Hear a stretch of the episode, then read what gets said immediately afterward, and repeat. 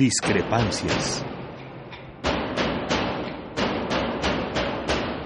Atacan a la universidad porque discrepamos. Viva la discrepancia, porque es el espíritu de la universidad.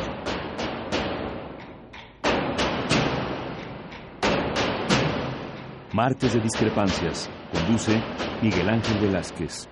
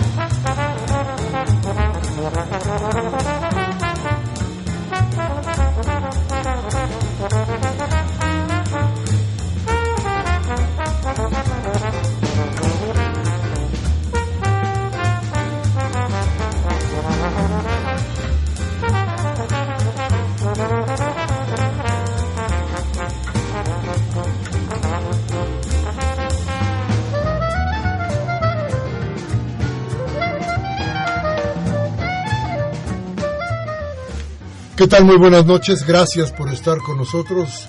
Como usted sabe, esto es estas discrepancias. Estamos en Radio UNAM y le agradecemos, como siempre, a usted el favor de su presencia porque, porque como sabe, su voz es lo más importante en este programa. Y, y usted dirá que nos dedicamos a dar malas noticias. Pero déjeme decirle que las noticias nosotros no las hacemos. Van llegando y van cayendo y van mostrando un rostro que a veces no se quiere ver en muchas otras partes, pero que nos obliga a nosotros a decirle qué es lo que sucede a su alrededor. ¿Y qué sucede? Sucede que la economía de México se está deshaciendo. Las grandes empresas que miden los crecimientos de los países Hoy bajan las previsiones sobre la deuda de México. ¿Qué quiere decir esto? Quiere decir que México se ha endeudado tanto que no están viendo que pueda pagar con facilidad todas sus obligaciones. Esto desde luego pegó en el, en el precio del peso frente al dólar y esto desde luego repercutirá en muchas, en muchísimas otras cosas o muchas otras partes de la vida económica de México. Pero eso no es nada más lo, lo que nos hace voltear la cabeza para saber qué sucede aquí junto a nosotros. Sí, la economía está mal, pero la política está peor. Enrique Peña Nieto acaba de decirle a los maestros y al país que si no regresan a clases, no habrá diálogo con ellos. ¿Eso qué quiere decir? Que cancela las posibilidades de una solución. ¿Y los maestros que responden? Que seguirán en la ruta de todas estas formas de protesta que han ido dando durante el conflicto. ¿Qué queda detrás? Sí, sí, un problema muy grave de la educación en México. Sí, un problema para los niños. Sí, pero el problema grande es para el país porque es un problema de tolerancia. No revisar lo que está sucediendo con los agentes de la educación en México va a traernos consecuencias graves. Peña Nieto es hasta este momento, en este momento, ahora creo que estamos viendo enfrente, un presidente absolutamente débil, con un secretario de educación que usted me dirá si no, pero parece cualquier otra cosa menos secretario de educación, que no ha podido manejar un conflicto tan grave como el de los maestros y que no sabe, como se lo dijimos aquí desde hace mucho tiempo, qué clase de sindicato, qué formas de lucha tienen estos maestros. Usted lo recuerda, aquí los tuvimos. Entonces, ¿a dónde quiere llegar Peña Nieto? La obligación de dar seguridad, de dar trabajo, esto es legal, esto es ley, esto es constitución, es la del gobierno. A final de cuentas, la, la de nosotros, los, los ciudadanos, era la de la protesta. Pero Peña Nieto tendría que habernos necesariamente dado seguridad. Y seguridad, no la seguridad del tolete, no la seguridad de la represión, no la de la ciudad, la, la, la seguridad del silencio forzado. No, la de la paz. Y la paz no se logra a toletazos. La, la, la, la, paz no se puede lograr dentro de las dictaduras, dentro de la intolerancia. Ahí no se logra la paz. Entonces, Peña Nieto está forzando algo más grave que lo que tenemos hoy. ¿No se habrá dar cuenta? ¿No sabrá que estamos caminando por el filo de una navaja? Yo creo que este es el momento en que no nada más desde aquí, sino desde todas partes, le digamos a Peña Nieto que esto se está saliendo de las manos. Nos quedan casi tres años de gobierno, de este gobierno. ¿A dónde vamos a llegar? ¿Qué cree usted que va a pasar en el tiempo que sigue? Bueno, hoy es 23 de agosto, todavía vivimos este 2016 desesperante. Vamos a ir a un corte, vamos a regresar con un invitado porque, porque también hay cuestiones que pueden darnos de pronto luz y nuevas ideas para tratar de reformar nuestra vida. Hoy tenemos un invitado que nos va a platicar precisamente de eso, del pacto social y cómo arreglarlo. Nuestros teléfonos 5536 8989 y el sin costo 01800 50 52 688. Vamos al corte y regresamos.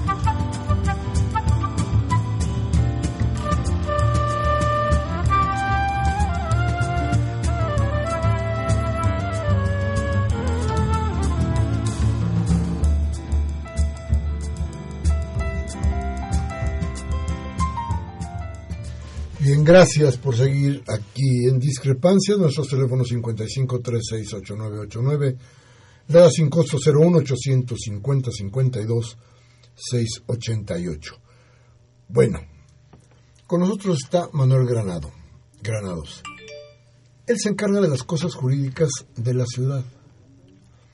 Trabajo que ya es bastante dificilito para empezar, porque vaya que esta ciudad tiene muchas aristas, pero, pero como le quedaba tiempo, tiempo muerto, pues le dijeron, bueno, pues también échate la bronca de articular legalmente lo que será la constitución de la Ciudad de México. Y decía yo, la ciudad, la constitución de la Ciudad de México como esperanza de que las cosas cambien, porque desde aquí, desde esta constitución puede empezar a generarse la diferencia entre el país que tenemos y el país que esperamos. Pero yo no quiero irme muy, muy lejos, porque creo que nuestro invitado puede darnos cosas muy, muy importantes y plantearnos esto, la esperanza de tener un mejor país, empezando por tener una, una mejor ciudad. Manuel, muchas gracias por venir. Muchísimas gracias, Miguel Ángel, como siempre, a las órdenes de la audiencia. Eh, y bueno, pues con esta efectivamente encomienda de la Constitución para la Ciudad de México.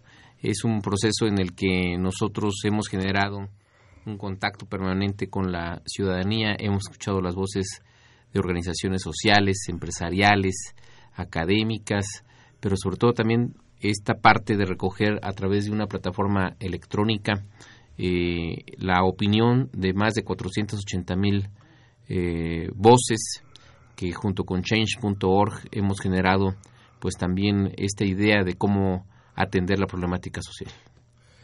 Y vaya que hay, que hay demandas en la ciudadanía, ¿no? Vaya que la gente ha empezado a involucrarse. Como que al principio, Manuel, había una cosa que, que dolía. Y que era que no todos los constituyentes fueran electos.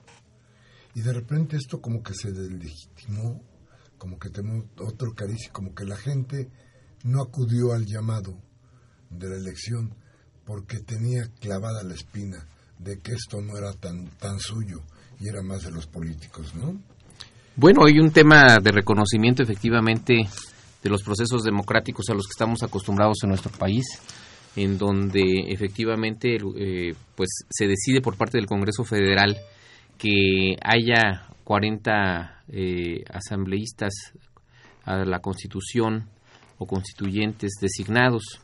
Esta propuesta no fue la que presentó en su momento el jefe de gobierno. El jefe de gobierno eh, siempre se manifestó porque fuera un proceso directo de elección, democrático, plural, y en el Senado de la República pues lo reformaron, lo, lo, modificaron con el propósito de que quienes tienen algún una presencia en la ciudad no eh, pudieran participar también con esta dualidad de ser eh, legisladores y ser también parte del constituyente. Eso, bueno, pues evidentemente desmotiva un poco el esquema de participación democrática en el proceso que vivió la ciudad. Aunado otro indicador que es muy importante. En alguna ocasión lo comentaba con el propio presidente del Instituto Nacional Electoral, en el sentido de que por qué no se había eh, puesto como una de las reglas electorales, como existen eh, en todos los procesos, que los partidos políticos que no alcanzaran el 3% de la votación pues tuvieran la pérdida de su registro.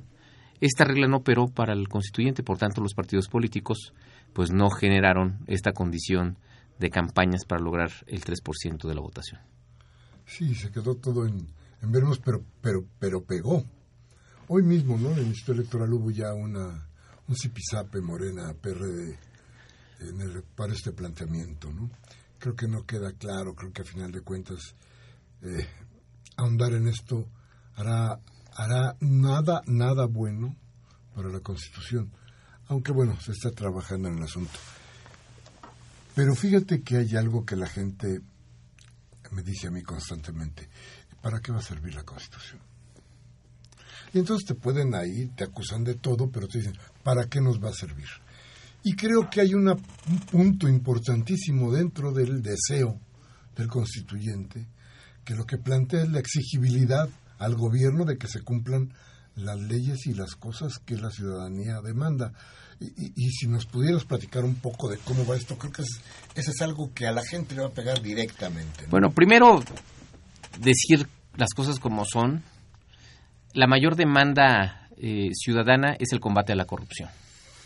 Por tanto, tiene que ser un proyecto que esté enfocado a los esquemas de rendición de cuentas, de transparencia, en donde los servidores públicos estemos obligados a la ley 3 de 3, que no haya ningún regateo en estos esquemas de combate a la corrupción y mucho menos que se genere una desconfianza del servicio público a partir de que el servidor público oculte el, el ejercicio del gasto público y sobre todo que eh, oculte el esquema también eh, pues tanto de la declaración patrimonial como de la fiscal como del conflicto de intereses. Eso es un punto eh, que la ciudadanía pues ha pedido en un eje digamos, eh, de importancia para la, la sociedad capitalina.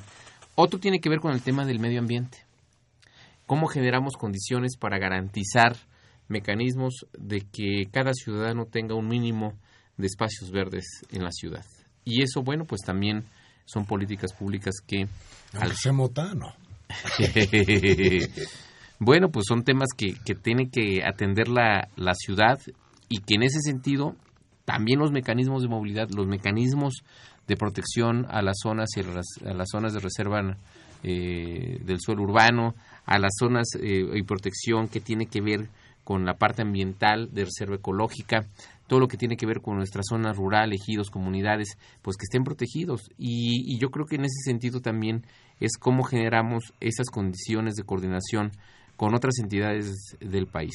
Lo importante para la Constitución para las y los capitalinos son varios factores. Primero, atender el problema de la corrupción, sin lugar a duda. Atender el tema del medio ambiente, que también es otra, otra petición, otra fórmula.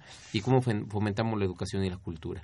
Creo que son los ejes por los que eh, la ciudadanía también se ha manifestado en términos reales, claros, el respeto a sus derechos, efectivamente, que no sean violentados sus derechos como ciudadanos. ¿Cómo hacemos ese reconocimiento de derechos? El derecho a la ciudad, el derecho al medio ambiente, el derecho justo a, las actividades, por ejemplo, laborales. Tuvimos, por un lado, eh, la propuesta de los comerciantes no establecidos, ¿no? y por otro lado las cámaras de comercio. ¿Cómo equilibramos ese derecho? El reconocimiento al derecho del trabajo, como está la Constitución Federal, sí, pero también el reconocimiento a los trabajadores no asalariados. Eso es muy importante porque al final del día también son personas productivas, también ejercen un esquema eh, de orden, pero hay algo importante que en todas las voces escuché. Por ejemplo, que están dispuestos a generar el pago de impuestos, que están dispuestos a generar eh, corredores que eh, sean con orden, que no generen tampoco la violación de derechos de terceros. Creo que en ese sentido puede irse avanzando en proyectos importantes para la ciudad. Y más allá de ello, bueno, pues también cómo generamos, apuntabas al principio del programa, esta exigibilidad de derechos. ¿Cómo podemos hacer posible que alguien venga y al Estado le exija el cumplimiento de esos derechos reconocidos en la primera constitución de la ciudad? Que todo esto no sean nada más buenas intenciones, sino que sean cosas que de veras puede exigir el ciudadano. Y entonces ahora hay una propuesta de que haya una sala constitucional que permita justamente hacer exigibles esos derechos. Oye, me está violentando tal o cual autoridad este derecho. Y entonces esa protección jurídica que la tenga el ciudadano eh, de entrada, que tenga el ciudadano esta confianza en que, en que se generará esta atención y esta protección constitucional. Creo que es la única forma en la que también fortaleciendo la participación ciudadana en la toma de decisiones es como vamos a dar un equilibrio en, en, los órganos de gobierno de la ciudad. Fíjate que son cosas interesantísimas. a mí me preocupa mucho la cuestión eh, de las modas políticas. Porque las modas políticas regularmente eh, no traen fondo, y regularmente se olvidan y se quedan por ahí. Esta cosa de la 3 de 3 que, que, que empieza por una iniciativa de la iniciativa privada, a decirlo de esa manera, y que plantea que los servidores públicos deben ser honestos en sus declaraciones. Exactamente no veo el por qué. Vamos, este, si a final de cuentas el gobernador de Nuevo León se queda con todo lo que se llevó.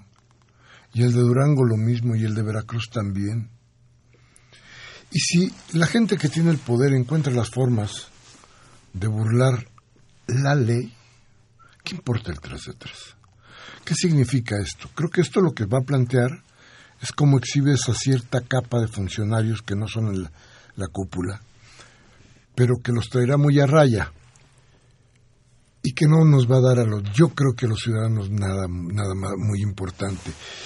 Y me preocupa más cuando supe que la ley de 3 de 3 no tendría que ver con la iniciativa privada.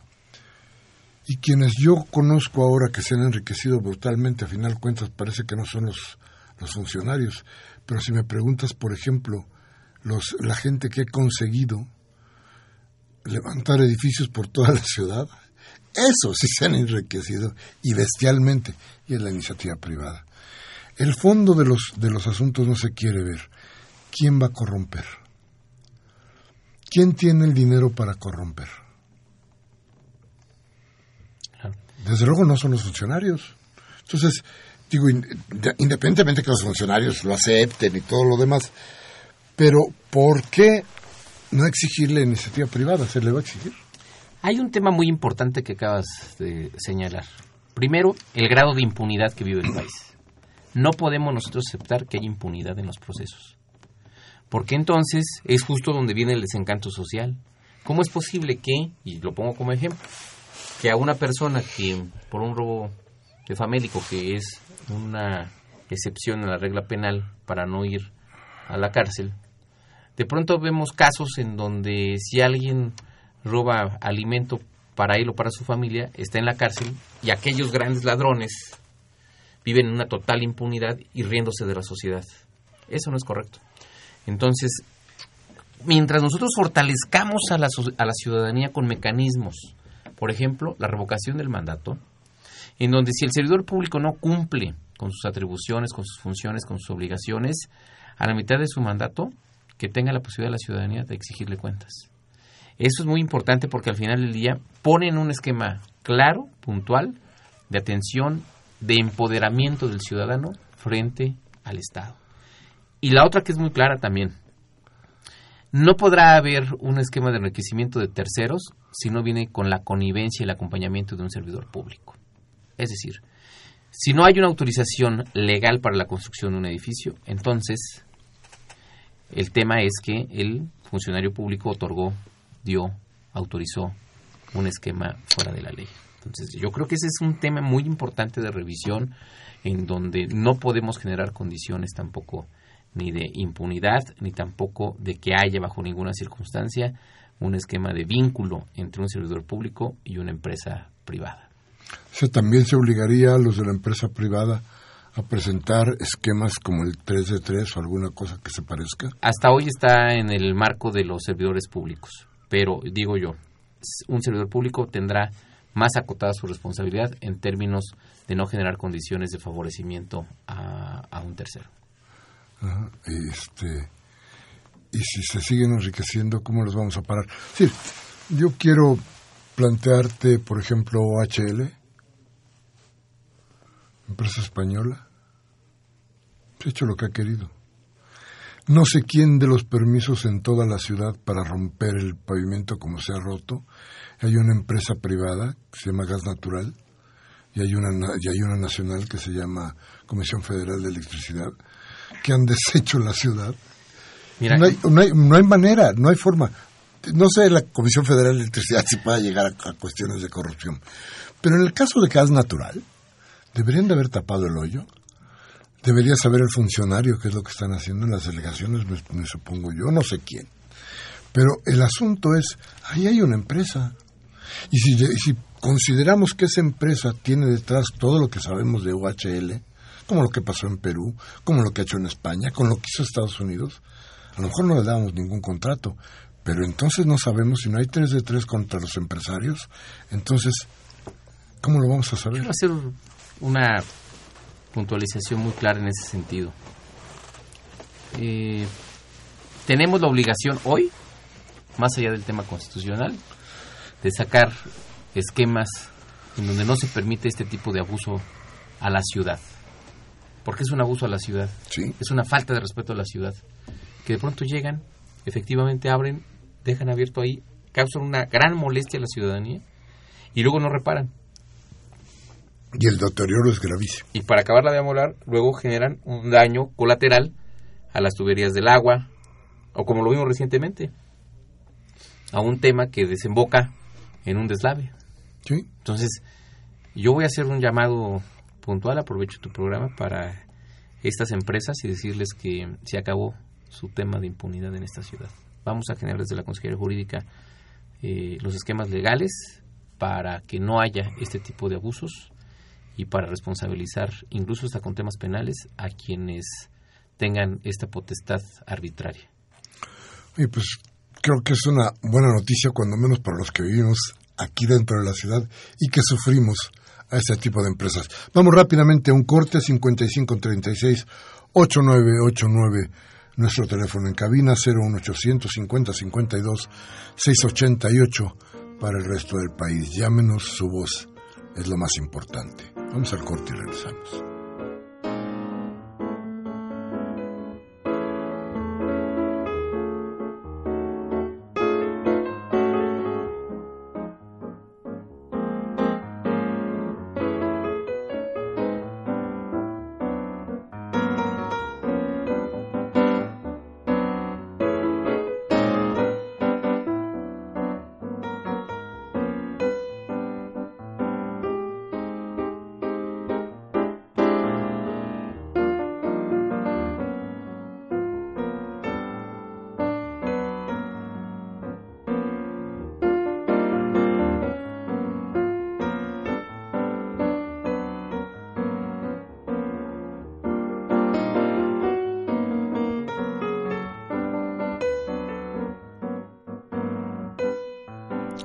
Bien, gracias por seguir con nosotros. Estamos platicando con Manuel Granado sobre cómo viene, qué puede ser la constitución de la Ciudad de México, cómo se puede dar, qué posibilidades tiene de alentar nuestra vida. Alentar no me refiero a hacerla más lenta, ¿eh? sino hacerla mejor, que nos dé aire para que esto continúe. Y nos acaba de dar una muy buena noticia. Esperar que el gobierno tenga la fuerza, la idea, la razón que desde luego le, le, recae con la que tiene que trabajar para impedir que se siga destruyendo la ciudad por algunas, algunas eh, compañías extranjeras y nacionales. Este, habría que darse una vuelta por Polanco. Deshicieron Polanco en ciertas calles, creando edificios. Eh, pasa en la Condesa, pasa en Narvarte, pasa en muchísimos lugares. Ayer iba yo por esta parte de la ciudad que ahora se llama Ciudad de Justicia. Calle a calle eran las franjas enormes de pavimento destrozado, por donde seguramente entró gas natural o la Comisión Federal de Electricidad, que es una monserga. Pero qué bueno que nos lo dices, porque creo que esas son las partes que sí está esperando la sociedad que alguien les diga para saber cómo compra su constitución. ¿Ha habido más de 300 foros? ¿Es real? Sí, y ha habido una participación muy amplia ciudadana en la que tanto Porfirio Muñoz Ledo como tu servidor, como el resto de los integrantes del Consejo Redactor, eh, hemos asistido, hemos atendido reuniones, mesas redondas, programas, en fin, debates y creo que eso ha sido una experiencia también en más de siete meses que nos ha dado idea de qué es adicionalmente lo que espera atinadamente la ciudadanía de un documento como es la Constitución. Por otro lado, por ejemplo, se encuentran los pueblos originarios, las comunidades, barrios originarios de la ciudad, en donde la protección de las comunidades indígenas, de los pueblos originarios, ¿cómo generan esta condición de protección? ¿Cómo generamos que no haya un esquema arbitrario para no reconocer primero esta pluriculturalidad eh, de la propia ciudad y cómo generamos la protección pues a sus tradiciones, a sus usos, a sus costumbres, a su cultura y a todos los procesos de organización que les da a ellos un margen de autonomía en las decisiones. Eh, la Constitución deberá de proteger, por tanto, todos estos derechos y deberá también de tener en cuenta, como se ha hecho, pues todos los tratados y convenios internacionales de los que México es parte, en donde hay un interés puntual, específico, claro, por ejemplo, de las personas o los derechos de las personas con discapacidad. Porque cuando hablamos de ello y de la transversalidad de las políticas públicas, es más bien cómo los integramos a una sociedad. A ver, no es una comunidad aparte, son parte integrante de nuestra sociedad y por tanto cuando tuvimos, por ejemplo, esta reunión con quienes eh, propusieron que el reconocimiento de la convención eh, que reconoce los derechos a las personas con discapacidad eh, fuera incluida en la Constitución, no solo nos hablaron de la discapacidad visual o motriz o de temas del habla, sino de la discapacidad social, que tiene que ver con problemas de angustia y de ansiedad, eh, de depresión, incluso que llegan a un grado de, temas de pensar en el suicidio. La Ciudad de México, atendiendo a esa problemática, recién generó eh, la creación de un hospital de las emociones para atender este tipo de, situaciones que son en verdad un esquema grave en torno a una sociedad como la que tenemos hoy en día. Por tanto, la atención de las discapacidades se vuelve también un esquema que debe de estar garantizado como derecho eh, en nuestra Constitución y que esto genere también esquemas democráticos y no discriminatorios. Fíjate que, y para, y para la defensa de todo esto y para la idea de todo, yo decía, ¿habrá una Procuraduría del Pueblo? ¿Hay, hay algún instrumento que eh, pueda recoger o pueda sí, recoger o hacerse eco de muchas de las demandas generales o de buenos grupos y las pueda llevar a buen término? ¿Hay algo que se haya pensado? Se ha coincidido en que se debe de ciudadanizar, que se debe empoderar a las y los habitantes de la ciudad, que se deben generar condiciones eh, de respeto en la toma de decisiones, en un esquema de equilibrio democrático, en donde realmente la división de poderes esté generada a partir también de lo que opine la ciudadanía. Por tanto, la integración de los órganos decisorios pues tendrá que tener un papel fundamental, un rol importante de los ciudadanos. Que eso garantice también en los esquemas de atención eh, a, la hora de hacer exigibles esos derechos, porque eh, muchas veces eh, los organismos o los mecanismos que tenemos, por ejemplo, para la atención o la exigibilidad de esos derechos, se hacen lejanos al ciudadano. No hay una accesibilidad, no hay, no hay una cercanía. Entonces, tiene que, que, hacerse mecanismos más accesibles, más cercanos, en donde realmente la ciudadanía pueda generar estas condiciones de atención inmediata por parte de los órganos encargados de la defensa de sus derechos. Entonces, como una Procuraduría del Pueblo, una Defensoría. como, esquemas de Defensoría de los Derechos. En el caso específico de la parte litigiosa, pues está la Defensoría Pública. Pero eso genera también un esquema de atención inmediata. Con el nuevo sistema, por ejemplo, de justicia penal, pues hoy, más que nunca, también con este cambio de régimen, muchas veces cuando se comete un ilícito, lo que eh, piensa la ciudadanía es que se debe de castigar de manera inmediata. Hoy con el nuevo sistema, pues las cosas cambian. Con el nuevo sistema es, eh, te dejo libre hasta en tanto que no se demuestre que tú eres el culpable.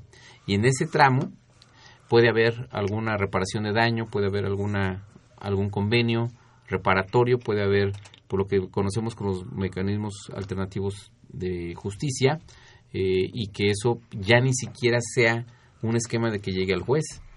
Y llegando al juez, a, los jueces eh, orales, pues en una audiencia te determinan si es la persona responsable o inocente. Entonces, ya no o difícilmente veremos este esquema tradicional en donde se va al Ministerio Público, lo consignan al juez y en tanto eh, la ciudadanía dice, bueno, ya ha sido justicia.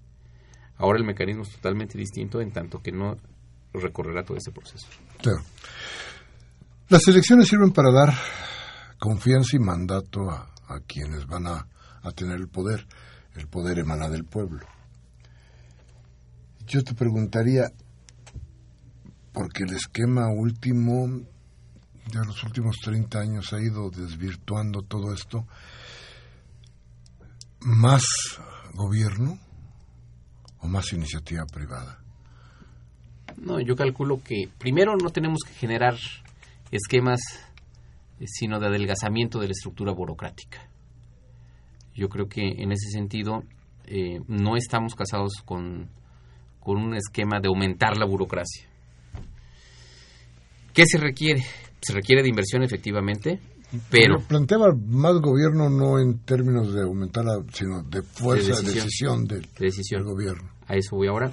Y en el esquema de inversión de recursos, sí se requiere, pues, justo la participación privada, pero siempre con la anuencia ciudadana yo creo que la fórmula debe de cambiar. No es la decisión del gobierno por, per se para que el, inversionista venga y diga. Yo creo que se debe generar este esquema sí de inversión, sí de generar empleos, pero con mecanismos alternos. Por ejemplo, lo que tiene que ver con el fomento a las cooperativas, lo que tiene que ver con sociedades productivas, con corredores eh, productivos, lo que tenga que ver con eh, esquemas en donde eh, los bienes de producción de la zona rural de la ciudad eh, y la comercialización de esos bienes esté dado para la propia ciudad. Hoy tenemos graves problemas, graves problemas a nivel nacional, por ejemplo, en el tema alimentario. Hoy México exporta cerca del 46% del, de los alimentos, cuando la FAO dice que lo menos que podemos exportar, o lo máximo más bien, es el 25%. Es decir, no somos autosuficientes alimentariamente en este país. Entonces tenemos un esquema de revisión urgente e inmediata para la producción de alimentos en el país, pero más allá de ello, tenemos que revalorar el tema de la producción agrícola para fortalecer justamente la economía nacional. Ese es un mecanismo. ¿Cómo lo hacemos en la ciudad? Pues nuestras zonas rurales también tienen esquemas eh, de avanzada en la producción del amaranto, del nopal, de todo lo que es del maíz, por ejemplo, toda la zona de eh, Tlalpan, y cómo generamos ese fortalecimiento de economías locales y regionales. ¿Cómo hacemos para que estos productos realmente sean eh, en beneficio de la propia capital? Entonces, yo creo que esas cadenas de producción es la que debemos de encontrar para un desarrollo.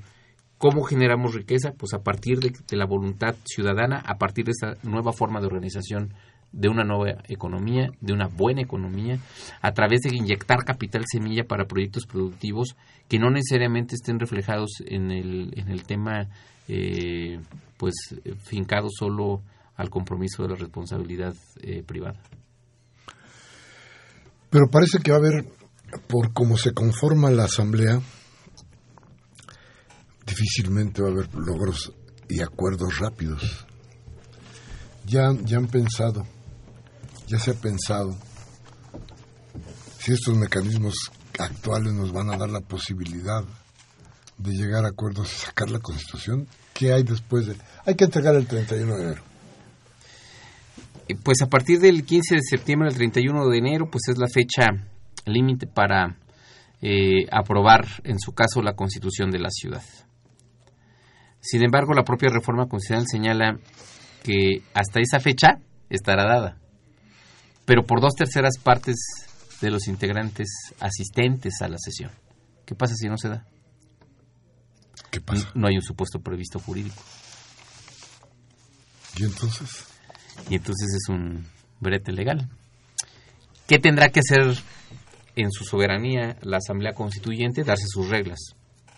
Sus propias reglas de actuación, de participación, de debate, de construcción de comisiones, eh, Por ejemplo, un reloj constituyente, un reloj de, de los temas y la agenda. El famoso reloj legislativo. ¿Cuál va a ser el reloj legislativo?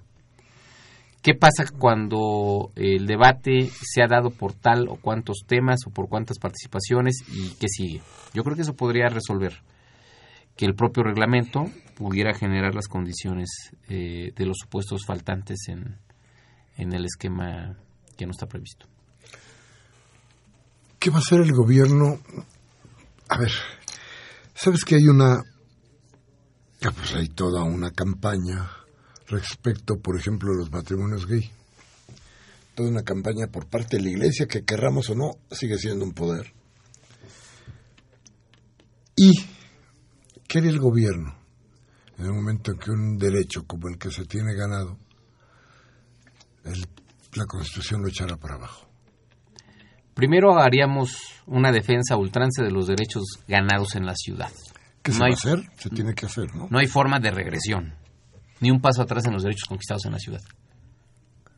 Y en ese sentido, pues estaremos litigando lo que tengamos que litigar, si fuera la parte legal. Y en la parte social será la parte social la que responda. Pero el esquema está, no hay ni un paso atrás. No hay paso atrás en los derechos conquistados en esta ciudad. ¿Cómo cuáles, Manuel? Por ejemplo, la interrupción legal del embarazo, lo que tiene que ver con el matrimonio igualitario, lo que tiene que ver con el derecho a la, al reconocimiento a la niñez, la primera infancia, los derechos sexuales y reproductivos de los adolescentes, lo que tiene que ver pues eh, también con los derechos de los adultos mayores. El uso de la fuerza. Yo creo que en esa parte no debe haber bajo ninguna circunstancia esquemas de represión. Diálogo. Sin duda. Diálogo. Lo que hoy pedimos a todos los actores políticos para evitar confrontaciones sociales es diálogo. Nosotros lo hemos, lo hemos tenido, lo hemos experimentado, lo hemos vivido. La bronca es cuando hay grupos desestabilizadores que atentan contra las instituciones del Estado y que ya vienen preparados no para manifestarse en un legítimo derecho, sino para agredir a la autoridad. ¿Que ya lo han presentado? ¿Ya lo han sentido ustedes? Y en, ¿O son casos que ustedes prevén?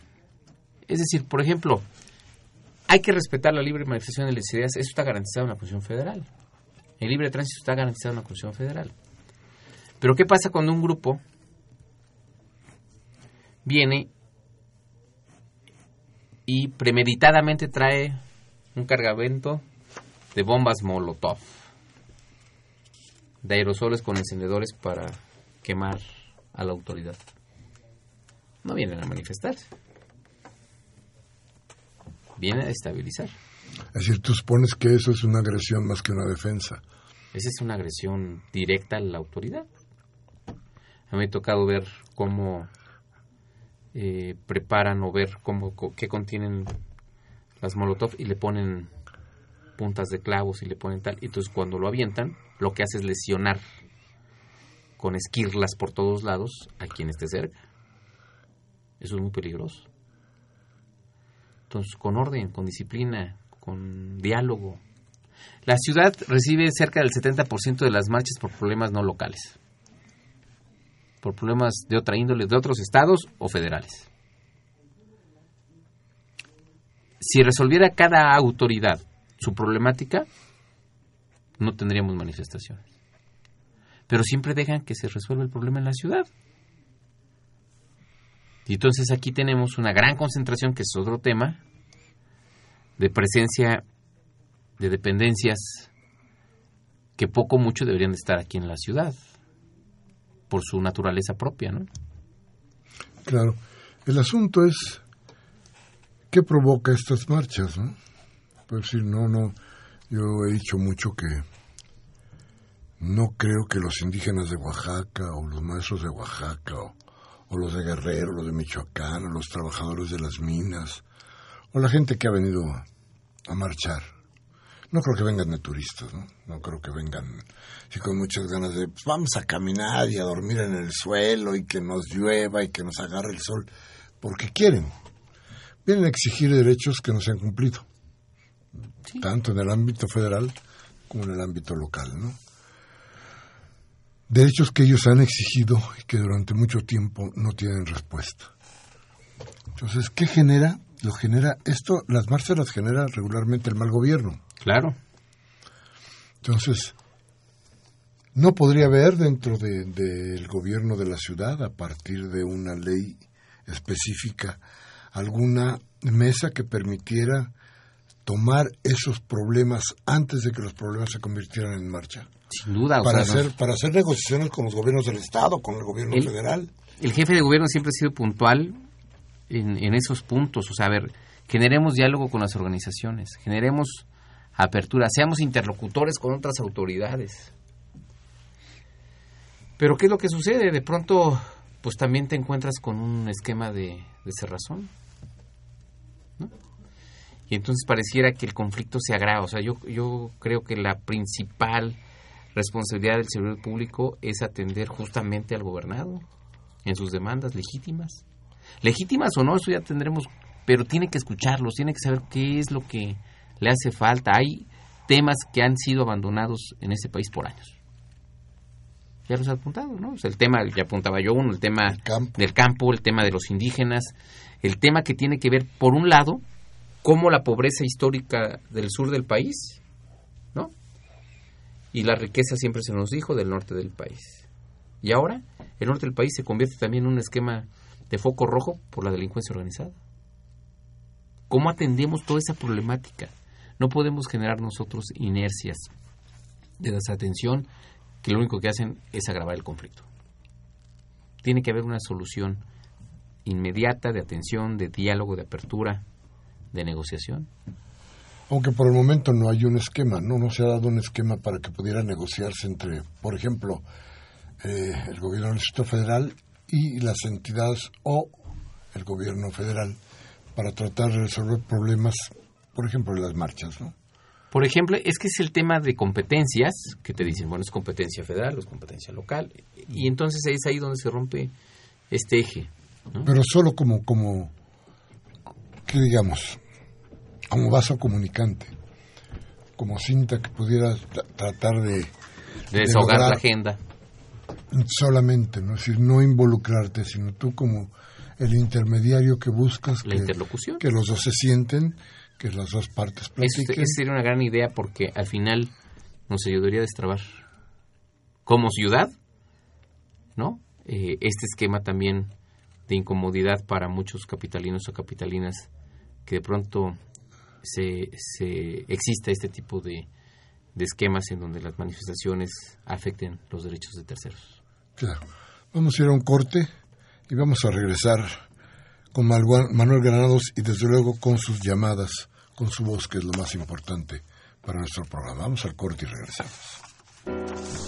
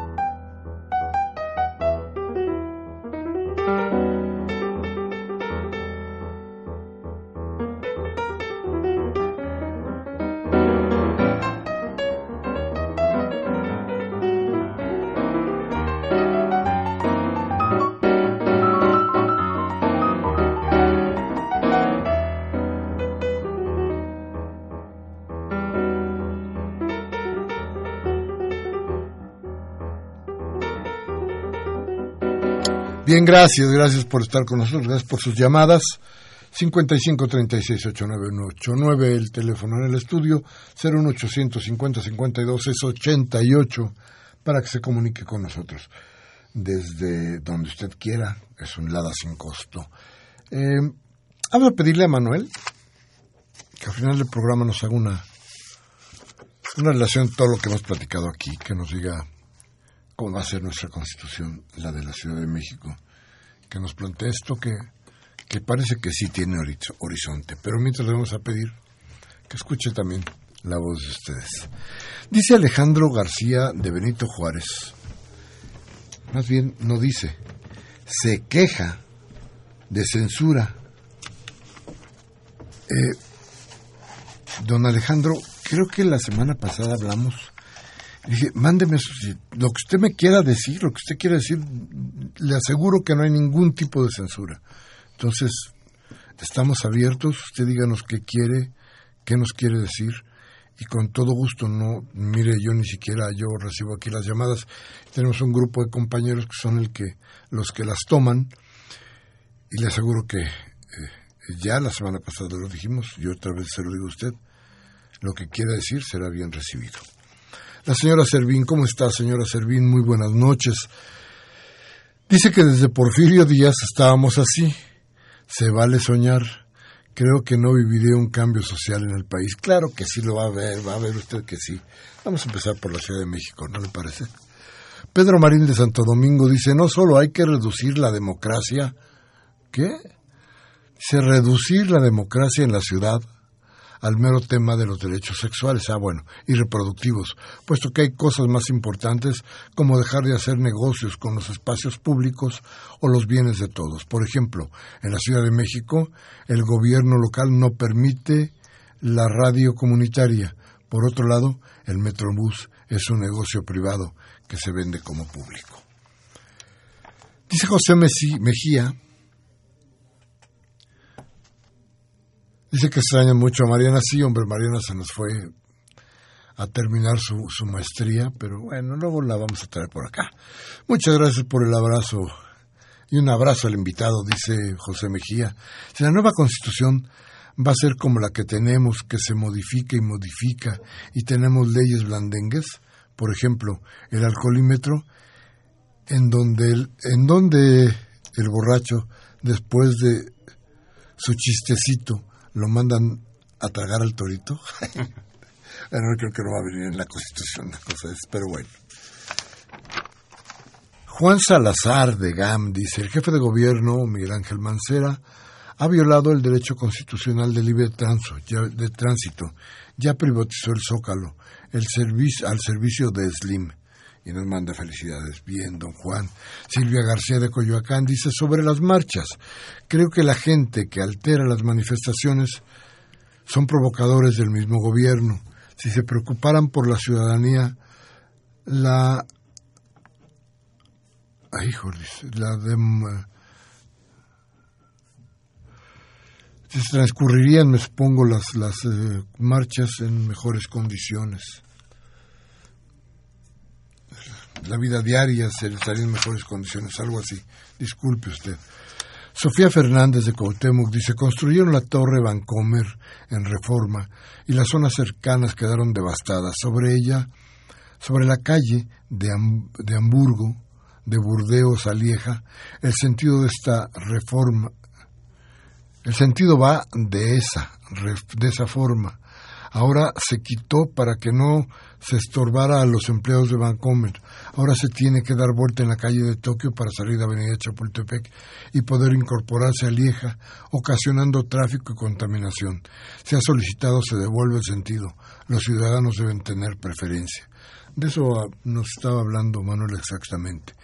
Ángel Cervantes dice, Carmen Aristegui mueve un documento por analizar el fraude académico que produce la Universidad Panamericana al generar un pseudoabogado como un tal Peña, chueco, y que conste que Mancera prometió a este servidor devolverle el nombre de la colonia Revolución y que Ramón Aguirre criminalmente cambió a Tabacalera.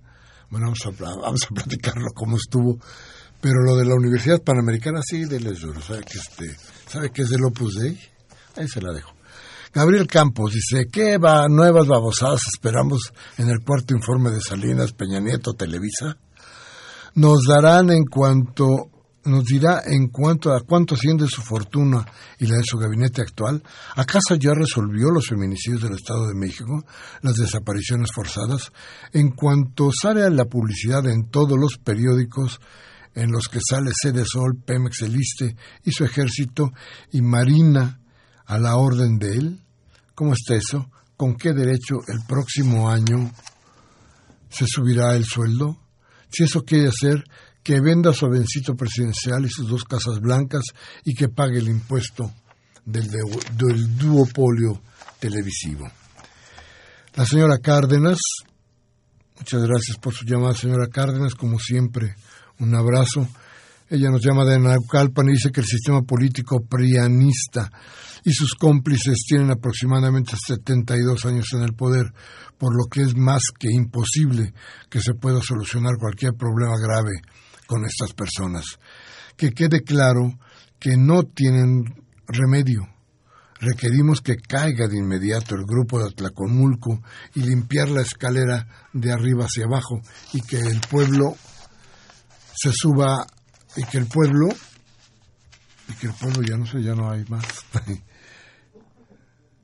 Será que el pueblo se empodere, me imagino alguna cosa así, pero bueno.